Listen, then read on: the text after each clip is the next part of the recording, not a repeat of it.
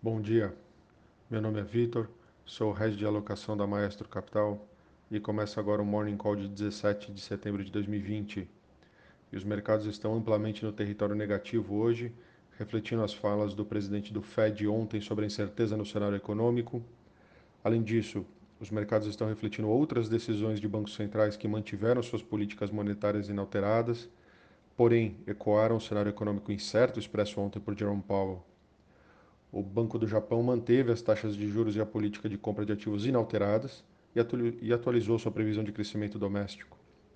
O Banco Central Britânico, agora há pouco, também manteve suas taxas de juros inalteradas, porém, na mesma linha do Fed, traçou um cenário econômico incerto e adiantou que está explorando como implementar taxas de juros negativas caso a conjuntura econômica não melhore, derrubando a cotação da libra esterlina.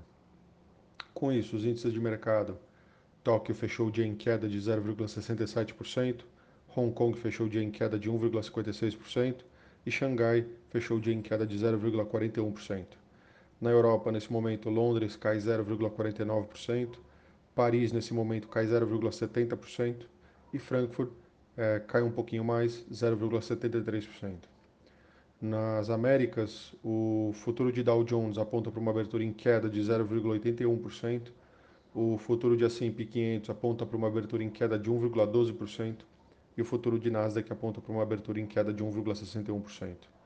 Na agenda hoje no Brasil não há dados relevantes e nos Estados Unidos temos pedidos de seguro-desemprego às 9h30, como toda quinta-feira.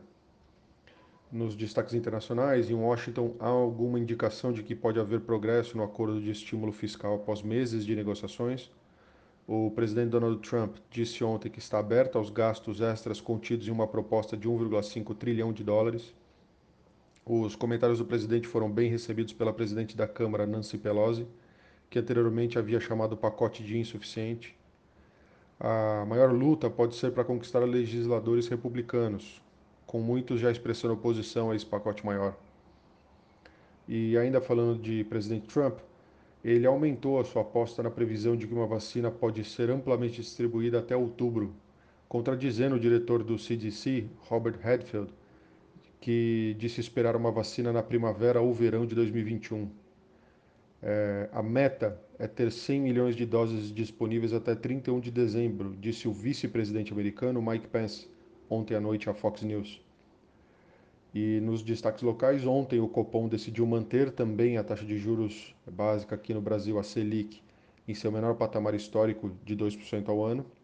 A decisão colocou um fim ao ciclo de cortes que havia sido iniciado em julho de 2019, quando a taxa era de 6,5% ao ano.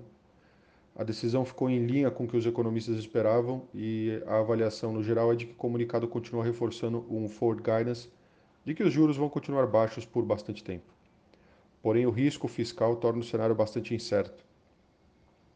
E no noticiário corporativo aqui no Brasil, a Copel anunciou que o preço mínimo de venda da Copel Telecomunicações será de 1,4 bilhões de reais.